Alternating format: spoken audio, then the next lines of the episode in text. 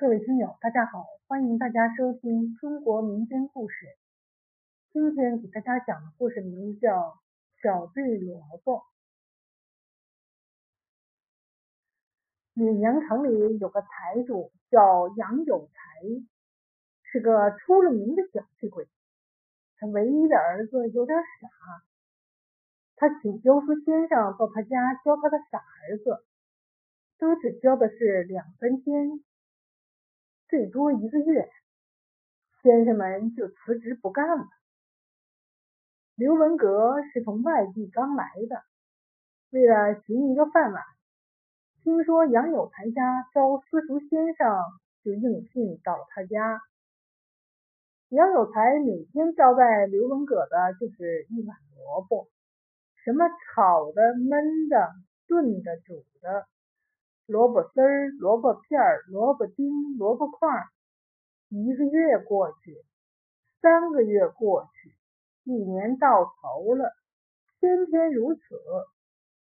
年底了，按规矩，杨有才该付刘文阁工钱回家过年，可小气鬼根本就不想给他工钱，眼珠子转了转，对刘文阁说。先生辛苦了一年，我请先生再吃餐饭。我出几个对联，顺便考考儿子，看学的怎么样。如果他不能回答上来，这工钱我就不能付。要是全答对了，我再付你工钱。刘文革心想，他明摆着是不想给工钱，反正杨有才又不懂联律。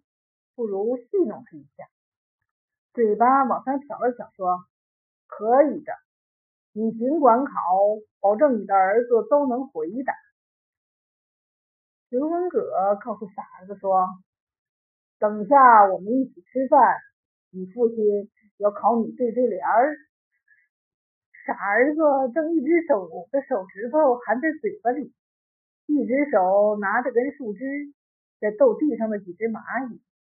听到后，连忙放了树枝，摆手说：“我不会，我不会。”刘文阁摸摸他的头说：“不怕，有我在。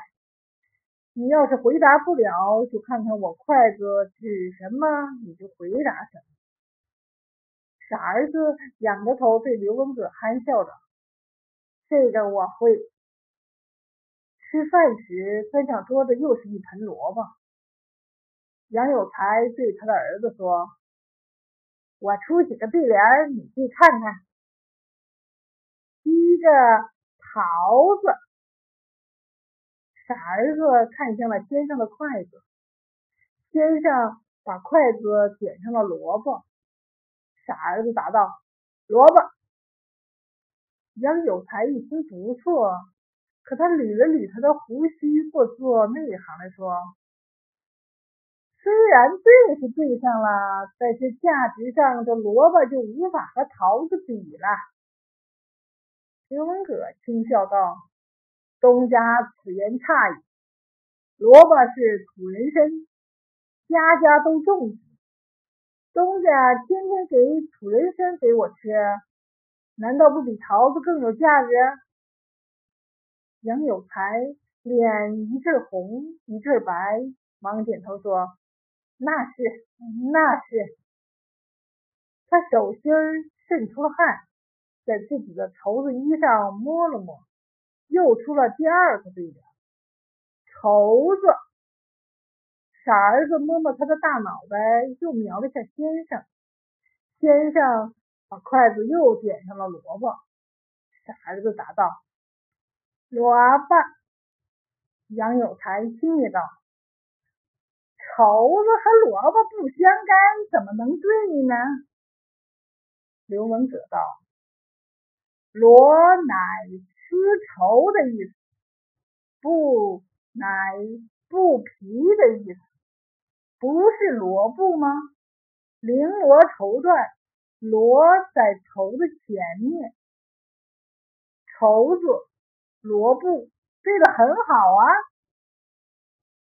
杨有才反驳不了，只有绞尽脑汁的想下一个。绵阳城的庙宇多。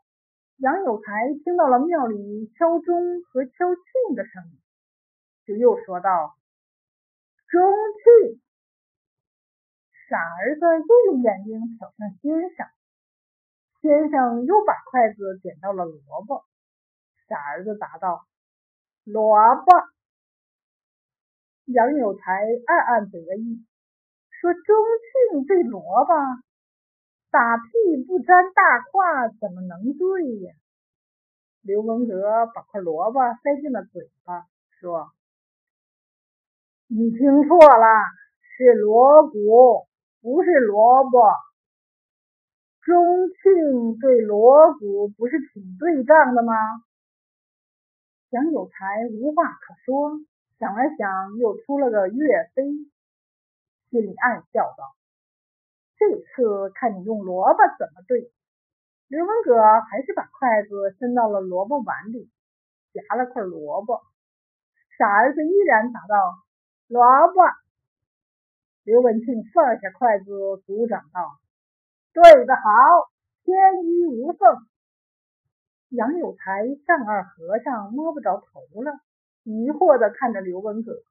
刘文革道：“岳飞是忠臣。”罗普是孝子，忠臣对孝子有错吗？